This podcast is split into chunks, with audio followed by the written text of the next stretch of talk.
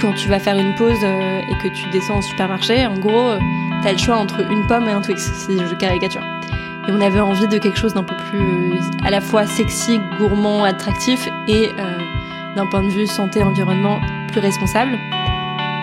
Bonjour à toutes et à tous, je m'appelle Camille Bourg, je suis journaliste. Je vous souhaite la bienvenue dans le podcast Paradigme. À l'heure où de plus en plus de personnes souhaitent faire évoluer leurs habitudes de consommation, mais se trouvent perdues devant l'ampleur de la tâche, Paradigme partage les initiatives vertueuses de certaines marques qui aideront à définir un monde meilleur pour demain. L'objectif du podcast, avoir les clés pour consommer autrement.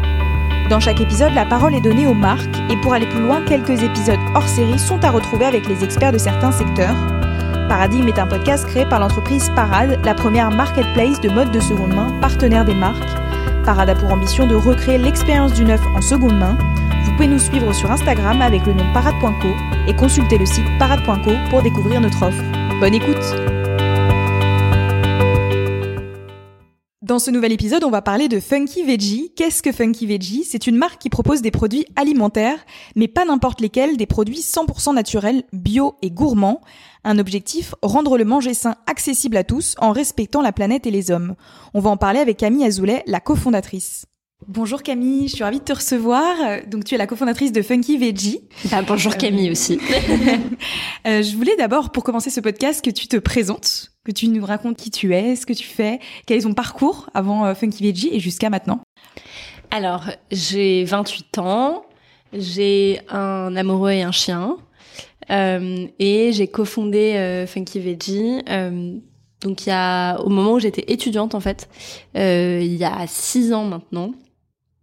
Donc euh, avec euh, vraiment euh, une volonté de faire ma part entre guillemets.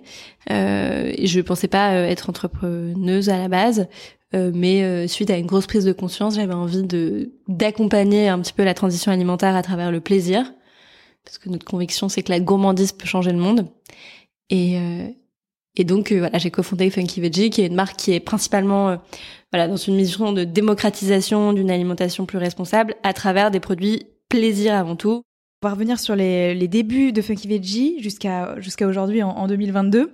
Quelle est la date de lancement approximativement euh, et avec qui euh, Comment s'est fait la rencontre euh, ouais. Quel est le profil de la personne avec laquelle tu t'es lancée? Voilà, j'arrive avec euh, ce constat de OK, il faut tous évoluer, mais on peut pas le faire dans le sacrifice, dans la culpabilisation, donc faut le faire à travers le plaisir. J'avais un cours d'entrepreneuriat en première année de master et euh, je commence à travailler dessus mais un peu comme un hobby, parce que j'aimais bien travailler dessus et que ça, ça m'intéressait. Et, euh, je fais différents startup week-ends à côté, parce que je trouve que c'est hyper stimulant, que j'aime bien cette euh, énergie, ce dynamisme.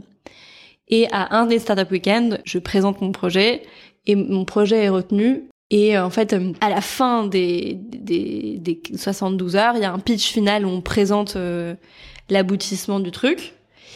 Euh, et là, il y a euh, quelqu'un qui vient me voir en me disant "Écoute, euh, j'ai trouvé que tes slides étaient très cool. Euh, J'étais dans une autre équipe. En revanche, ta partie sur les chiffres, si tu veux, je t'aide parce que je pense que sur la partie business plan, tu peux faire mieux." Et en fait, c'était Adrien qui est aujourd'hui mon associé, qui lui avait un super boulot sur le papier. Il avait fait de l'audit et là, il bossait en start-up, mais il patinait un peu. Il avait envie de plus de sens.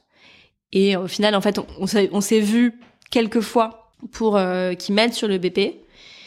Et puis euh, au bout de quelques mois, on s'est dit mais en fait euh, on est hyper complémentaires euh, d'un point de vue pro, ça marche super bien. Notre, notre association en fait, euh, lançons-le ensemble. Et donc lui il a quitté son entreprise, et il était au chômage et donc on a quand on a créé la boîte, moi j'étais encore étudiante, lui a quitté son entreprise et, et on s'est dit bah go, on fait ça ensemble. On a été dans un, une démarche assez particulière parce qu'on a voulu tout faire nous-mêmes au début et vraiment apprendre. On avait, on n'y connaissait rien à la grande distribution, on n'y connaissait rien à l'agroalimentaire. Donc on voulait vraiment être beaucoup sur le terrain, beaucoup apprendre. Donc voilà, la première année, euh, on a gagné un concours euh, Franprix, donc on est arrivé chez Franprix en test et on a produit nous-mêmes soirée week-end. On a levé euh, zéro euro, on était vraiment euh, en bon père de famille à tester notre concept. Et, euh, et, donc voilà, la, première et l'année et les premières années, c'était très les mains à la pâte et on fait tout, tout nous-mêmes. Et bon, la première année, c'était très sportif parce que c'était vraiment soirée week-end pour moi. Pourquoi avoir choisi d'avoir tout cet axe de on propose des produits qui sont sains, euh, naturels, euh, qui étaient pas bio au début mais qui le sont maintenant, euh, en France, surtout gourmands aussi parce que c'est un peu euh, ce qui fait aussi, je pense, votre différence par rapport à plein d'autres euh, plein d'autres produits dans cette dans cette lignée là. Bah, en fait, quand on remonte un peu le fil de l'impact, l'alimentation est quand même une pierre angulaire du truc assez centrale. Donc il y a plusieurs facteurs qui rentrent en jeu, mais vraiment sur la partie mode de vie et, nécessité de faire évoluer nos modes de vie. Finalement, euh, l'alimentation, c'est un des trucs qui est le, plus à la portée des gens, puisque on mange en gros trois à quatre fois par jour. Et c'est un choix quotidien qu'on peut faire plusieurs fois dans la journée, qui clairement a un impact mesurable pour entrer un petit peu plus dans le détail de ce qu'est Funky Veggie, on va revenir un peu sur les premiers produits que vous avez lancés. Si je ne me trompe pas, il s'agit des cœurs de boule. Euh, Est-ce que tu peux nous, décrire un petit peu ce que c'est pour les personnes qui ne connaissent pas? Ouais. Alors, cœur de boule, c'est un snack euh, naturellement sucré. C'est un gros symbole parce que c'est un produit qui est en devant de casse entre les Mars et les Twix sans sucre ajouté puisque c'est naturellement sucré grâce à de la date. Euh, et en gros, à l'extérieur, c'est un mix de date et de noix, et à l'intérieur, il y a un cœur fondant. Euh, donc, on a quatre parfums. Il y a un praliné, il y a un cookie dough, donc pâte à cookies. Il y a un beurre de cacahuète brownie. Enfin, c'est très très très gourmand. Euh, en réalité, le premier produit qu'on a lancé, c'est la boule. Donc, c'est en fait l'ancêtre de cœur de boule, puisque il n'était pas fourré et qu'on allait pousser le curseur de la gourmandise un peu plus loin ensuite, en trouvant une manière de fourrer le produit avec voilà des des, choses très fondantes et très euh, décadentes. Euh, mais en effet, c'est le premier produit et c'est vrai que c'était un gros symbole. C'est parti d'un besoin très personnel hein. et tous nos produits partent toujours de qu'est-ce qui nous manque nous dans les rayons, qu'est-ce qui nous manque nous au quotidien? Et en fait, euh, quand tu vas faire une pause et que tu descends au supermarché, en gros, tu as le choix entre une pomme et un Twix, si je caricature et on avait envie de quelque chose d'un peu plus euh, à la fois sexy, gourmand, attractif et euh, d'un point de vue santé environnement plus responsable. J'aimerais bien qu'on revienne un petit peu maintenant sur les produits que vous avez aujourd'hui. Je sais que la gamme est assez large et j'aimerais bien que tu pareil tu la présentes pour toutes les personnes qui ne connaissent pas ou qui connaissent qui ont connu un moment et puis là qui savent pas où vous en êtes dans toutes les dans tous les produits que vous avez sortis depuis euh, quelques temps. Alors on est présent dans deux rayons principalement. Donc je vais commencer par l'apéro parce que c'est là où on a sorti nos derniers produits. L'apéro, on arrive avec donc toujours des alternatives plus saines et et surtout sur ce rayon moins grasse que ce qui existe, mais toujours aussi gourmande. Et on a deux gammes. On a une gamme qui s'appelle l'apéro boule, qui sont des des pépites à base de pois chiches soufflés, un peu comme des curly en gros, euh, mais euh, voilà plus plus plus responsable, avec du pois chiche français. Tous nos produits sont faits en France euh, sur toutes les gammes. Euh, donc on a l'apéro boule et on a le produit qu'on vient de lancer. On a deux parfums, des sablés apéro, donc c'est vraiment des, des, petits sablés. Euh, et c'est assez fou. On a patate douce et chili doux et betterave, oignon, pointe de sel. Et je suis très très fan de ce produit en ce moment parce que la saison des apéros commence et que euh, c'est assez idéal. Et ensuite, on est très présent sur la gamme petit déjeuner, qui est aujourd'hui la gamme la plus importante pour nous. Donc avec la pâte à tartiner ouf, qui est notre best-seller qui a à peu près 50% de notre activité, hein, donc c'est assez gros, euh, puisqu'on a une quinzaine de références au total. Et c'est la première pâte à tartiner sans huile de palme ni huile du tout, en plus du fait qu'elle est bio, qu'elle est moins sucrée, qu'elle est fabriquée en France. Euh, donc c'est vraiment une grosse nouveauté et euh, euh ça fait deux ans qu'on l'a lancée et c'est un incontournable pour nos consommateurs. Donc c'est très chouette.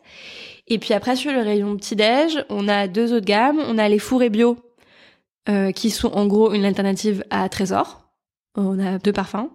Et on a le granola, qui est un des derniers lancements. On a trois parfums. Euh, et, et, qui a des vrais clusters. Donc on est vraiment dans la gourmandise avec du croustillant et tout. Euh, et, euh, et ce, qu'on, ce qui est assez étonnant et qui nous permet d'avoir toujours des alternatives plus responsables, c'est qu'on utilise des légumineuses dans nos produits. Donc par exemple, pour avoir une super nutrition, un super goût et tout, euh, dans le granola, on a du pois chiche. Voilà. On s'y attend pas. On s'y attend pas du tout. On le sent pas du tout au goût. C'est pas quelque chose qu'on met en avant sur le pack. Euh, mais euh, évidemment, on est transparent et ça nous permet en fait de, de trouver des, des moyens détournés euh, d'améliorer la composition de nos produits. Euh, chez Funky Veggie, vous prenez la transparence sur tous les produits euh, que vous vendez et, ce depuis les débuts. Euh, donc vos produits sont 100% naturels, ils sont bio à l'heure actuelle et sains.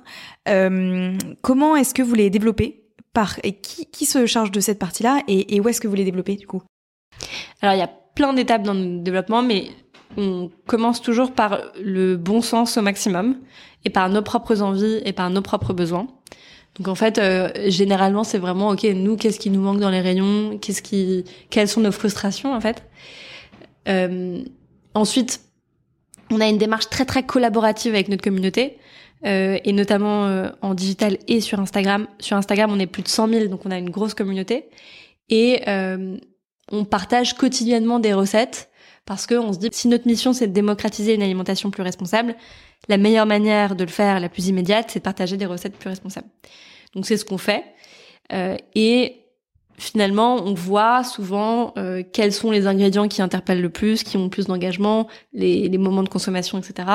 Donc on regarde un petit peu selon les contenus qu'on a partagés ce qui marche le mieux. On fait beaucoup de sondages en story euh, pour les développements de produits. On fait beaucoup. De, ensuite, l'étape d'après, c'est qu'on fait beaucoup de questionnaires euh, en ligne. Et on est allé plus loin. On a créé vraiment un funky club. On a 300 membres. et en fait, c'est des gens de notre communauté qui participent à l'élaboration des produits, avec qui on fait des focus group, à qui on envoie des produits. Donc on, s'est assez poussé. Euh, et ça a été encore enrichi l'année dernière puisqu'on a fait une levée de fonds participative citoyenne. On a 600 citoyens investisseurs. Et ces gens-là participent à l'élaboration aussi euh, et partagent leur, leur, euh, leurs envies et leurs frustrations. Donc il y a toute cette phase vraiment d'open innovation. Euh, et après, nous en interne, euh, donc moi chez Funky je m'occupe surtout de la partie strat créative et euh, plus opérationnellement, je suis en, je suis sur la partie communication. Là où Adrien, mon associé, est vraiment plus chef d'orchestre au quotidien de l'entreprise. Et donc, euh, voilà, moi je suis plutôt en amont sur la partie strat et la partie créative et je cuisine beaucoup avec le pôle produit. C'est Zoé qui est à la tête du pôle produit, qui a été notre premier recrutement, qui est là depuis le tout tout tout tout début. Euh, et euh, elle travaille avec deux autres personnes, Maëlle et Julia. Donc euh, après, elles vont faire, ils vont faire des tests eux-mêmes, des petits essais. On commence toujours dans une cuisine, en général quand on peut. On se fait aider de consultants externes ou de centres techniques pour aller plus loin. Et puis, on est en sous-traitance sur toute notre gamme. Donc, on va souvent travailler avec notre potentiel sous-traitant sur la gamme. Donc on, on identifie, en fait, on fait le portrait robot du produit parfait qu'on veut. Et ensuite, on va aller toquer à la porte de, de, de notre réseau, en fait, pour trouver là où les bonnes personnes pour produire. Et euh, ces personnes-là vont nous faire des pré-séries, euh, vous nous aider à, à, voilà, à aller plus loin sur euh, l'élaboration du produit. Tout le sourcing, on le fait nous en interne parce qu'on est, on a un cahier des charges qui est hyper exigeant. Et après, euh, on continue à faire le suivi au quotidien, mais on, on lâche un peu le bébé au sous-traitant le jour où c'est mis vraiment en place. Et si on devait un petit peu résumer euh, les, de quoi sont composés les produits, alors je sais qu'il y a différents types de produits, donc pas forcément les mêmes ingrédients, mais globalement, il y a, il y a peut-être une base, justement, tu parlais des légumineuses, etc. Est-ce que vous avez une base un petit peu de, qui fait un peu aussi votre marque de fabrique de tous les produits que vous sortez? Bah, Le cahier des charges qui est le même pour tous, c'est que dans tous les cas, c'est bio. Euh, donc c'est quelque chose qu'on pouvait pas faire au début parce que on était trop petit et que ça nous coûtait beaucoup trop cher. Euh, donc on, on est passé en 2019 totalement en bio sans changer nos prix de vente. Euh, en gros, en grandissant, on aurait pu gagner, euh, faire des économies d'échelle et donc euh, gagner euh, des points de marge. Et on a préféré passer au bio.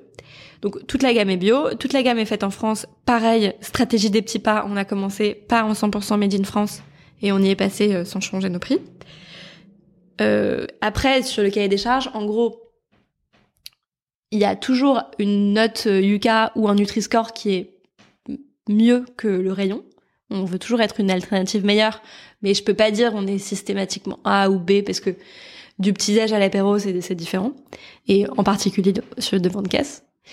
Euh, on a euh, le maximum des matières premières euh, françaises et le plus local possible. Et quand c'est exotique, par exemple pour le cacao, euh, c'est systématiquement en commerce équitable. Euh, et après, en fait, on a différentes batailles entre guillemets selon les rayons. Sur le petit déjeuner, le grand sujet c'est le sucre. Donc on est systématiquement moins sucré. On est sur la gamme, on est globalement à moins 50 à moins 60% moins sucré que les alternatives. Sur l'apéro, le sujet c'est plutôt le gras, donc on est plutôt à moins 60% de gras par rapport aux autres rayons. Euh, donc voilà, on, en fait on s'adapte en fonction du besoin du segment euh, dont on parle. Et c'est pareil du coup pour la question de la fabrication. Donc là, tu me disais que tous les produits étaient faits en France, euh, mais vous avez, il me semble, de ce que j'ai cru voir sur le site, différentes zones de production en fonction de bah, différents produits, parce que euh, j'imagine que c'est parce que ça répond à vos exigences et euh, aux produits finis que vous voulez avoir. vous ne vous pouvez pas centraliser tout au même endroit, et du coup, les différents endroits ont chacun leur spécificité de production de vos produits. Exactement. Ouais, on a différents partenaires de production, on produit pas nous-mêmes. Euh, et donc euh, chacun a son expertise. Euh, il y en a qui est, il y en a un pour la pâte à tartiner, il y en a un pour les céréales. Voilà, c'est vraiment chacun son truc et comme ça tout le monde fait bien les choses. Et comment est-ce que vous garantissez du coup la, la qualité de, de vos produits? Alors Zoé, enfin l'équipe produit globalement teste tout. Donc euh, les dégustations chez Funky Veggie c'est quotidien. Euh, ça doit être sympa. Ouais, c'est sympa, sauf que tu vois, tu prends quand même euh, l'apéro à 9h du mat, euh, euh, tu manges une pâte à tartiner à 18h. Donc il y a un moment où bon, il faut il faut que souvent les gens soient un peu tolérants le soir parce que moi il m'arrive d'avoir des dîners et juste de pas avoir faim. Mais mais non, on teste on teste tout après on, c'est des en gros, on prend à l'aveugle sur chaque prod euh, et on, teste un lot, on peut pas tout tester.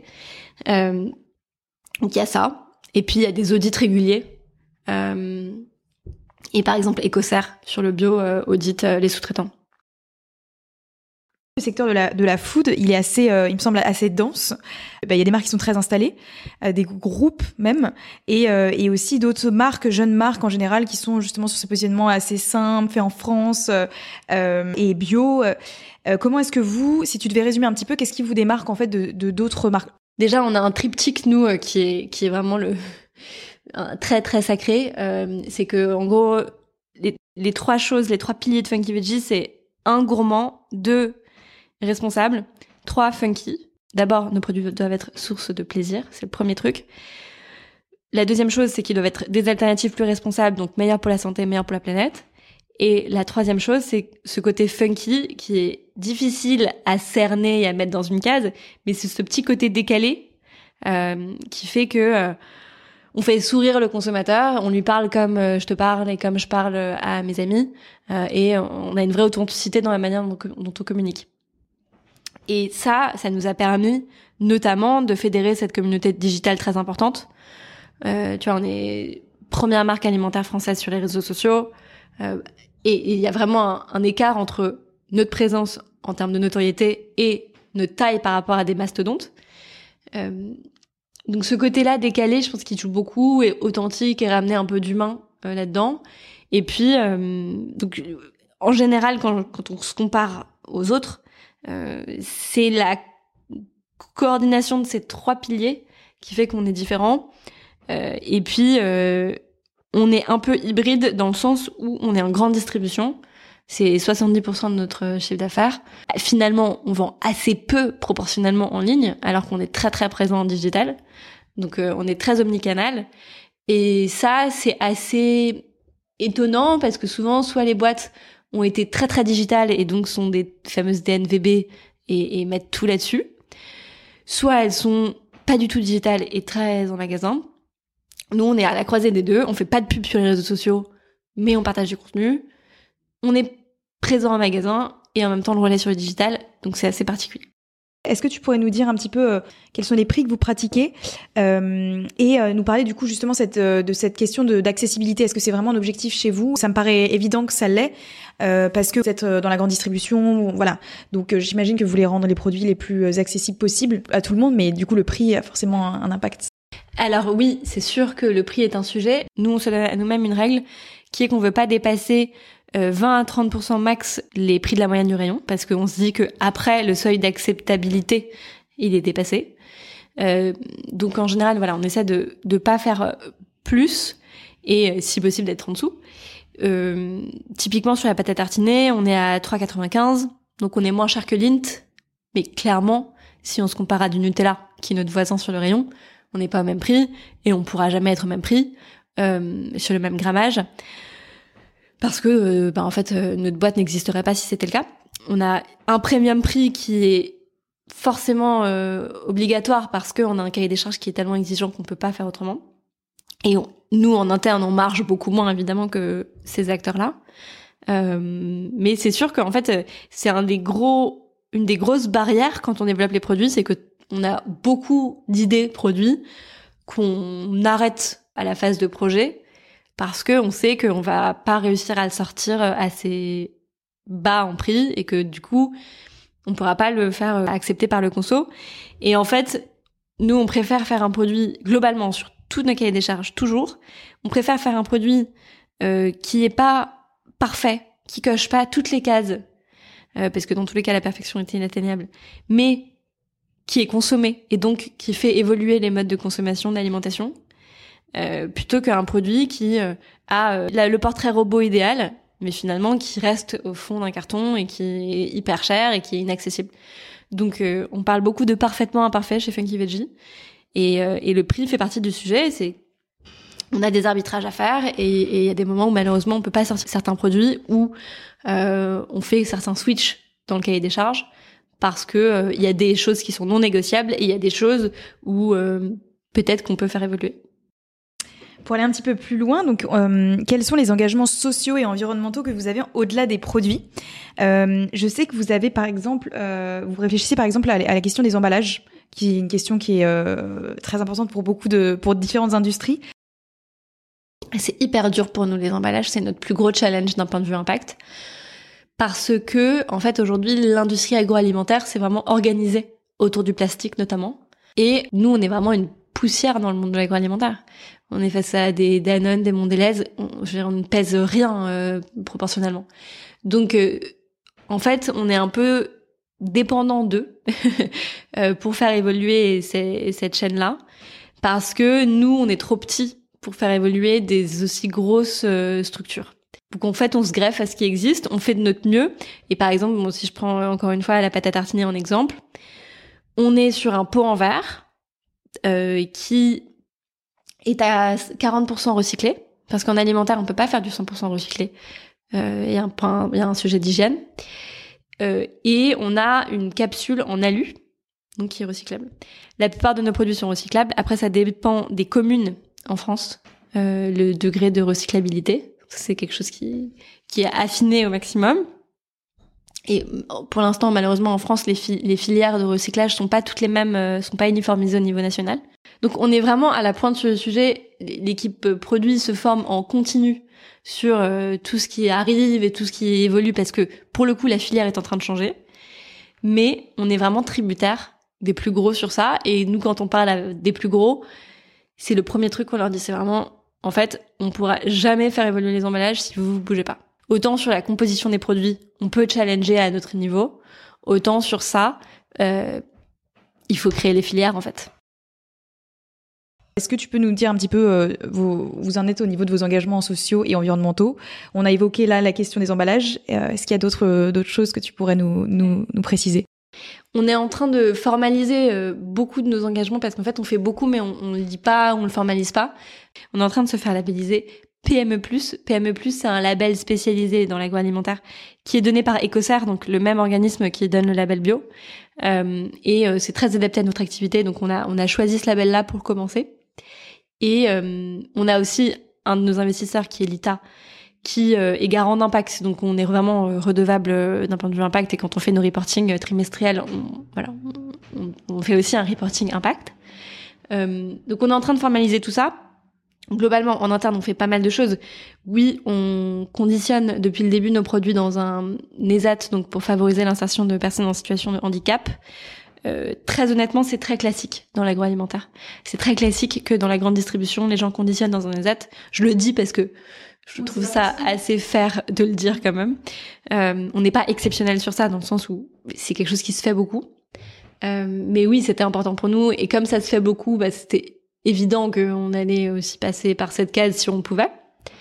Euh, c'est pas possible sur tous les produits, mais on le fait. Euh, après, nous, en interne, on a vraiment une culture qui me semble voilà très respectueuse, très bienveillante. On forme beaucoup beaucoup l'équipe aux enjeux euh, environnementaux, sociaux. Euh, on a fait par exemple la fresque du climat sur euh, nos impacts globaux et on l'a fait aussi en focus alimentaire. là, on s'associe avec l'association Ernest, en fait, qui fait du don de produits et qui accompagne les plus démunis en gros, c'est un peu comme les restos du cœur, mais avec un engagement de produits alimentaires plus responsables. Donc, ils distribuent des repas, mais avec vraiment un engagement euh, bio, santé, planète. Donc, on s'engage beaucoup sur plein plein de choses. On formalise peu. Euh, on est aussi une équipe, euh, j'ai pas trop peur de le dire, euh, très féministe. On est, il y a une parité entre les fondateurs, mais il y a une équipe qui est très très féminine et on essaie de à chaque fois pousser euh, bah voilà une vraie équité et puis euh, en externe de porter des messages euh, féministes aussi. On a bientôt terminé du coup la, la discussion. pour les personnes qui ne le savent pas, qui ne connaissent pas, qui vont découvrir du coup les, les produits Funky Veggie, où est-ce qu'ils peuvent acheter les produits? Alors, dans plein d'endroits. vous pouvez aller chez Monoprix, Franprix, Carrefour, Intermarché, euh, Auchan, certains, pas tous. vous pouvez aussi nous trouver en ligne donc sur funkyveggie.fr et sur des e-shops partenaires euh, comme Quasi Demi, Chronodrive, des choses comme ça. Vous pouvez nous retrouver sur nos réseaux sociaux si vous voulez avoir des recettes au quotidien et du contenu sympa. Euh, donc Instagram funkyveggie, c'est notre principal réseau social même si on est présent sur les autres aussi. Pour une personne qui n'a pas encore euh, testé un produit Funky Veggie, lequel tu conseillerais pour commencer? Je pense que c'est tout dépend de votre consommation. Euh, mais euh, si vous voulez commencer par une valeur sûre, puisque c'est notre best-seller, vous pouvez commencer par la pâte à tartiner. Pour euh, mettre, pour donner envie aux, consommateurs que vous avez déjà ou aux futurs consommateurs? Eh bah oui, en parlant de pâte à tartiner, on va lancer un nouveau parfum, parce qu'aujourd'hui on en a deux et demi, puisqu'on a un parfum qui est chez Naturalia en exclusivité. donc on peut aussi nous trouver chez Naturalia d'ailleurs. donc oui, on lance un nouveau parfum de la pâte à tartiner en fin d'année. Et on élargit la gamme petit-déj l'année prochaine. Et puis sinon, on est en train de, travailler dessus. voilà, il faudra suivre les actualités sur euh, sur les réseaux sociaux et sur le site euh, sur le site. Alors comme à chaque fin d'épisode, je vais te poser quelques petites questions. Euh, je vais te demander d'essayer d'y répondre le plus spontanément possible. Il euh, n'y a aucun piège. Euh, je vais te demander donc quelle est ta vision du secteur de la food dans les années qui viennent et qu'est-ce que tu espères pour le secteur? Alors, je pense que ça va pas du tout être linéaire.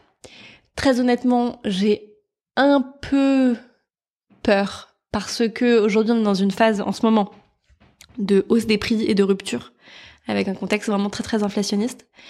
Et je pense que dans ce contexte, enfin beaucoup pensent que les gens vont se réfugier sur euh, des produits euh, à prix bas et qu'ils vont essayer de protéger leur pouvoir d'achat.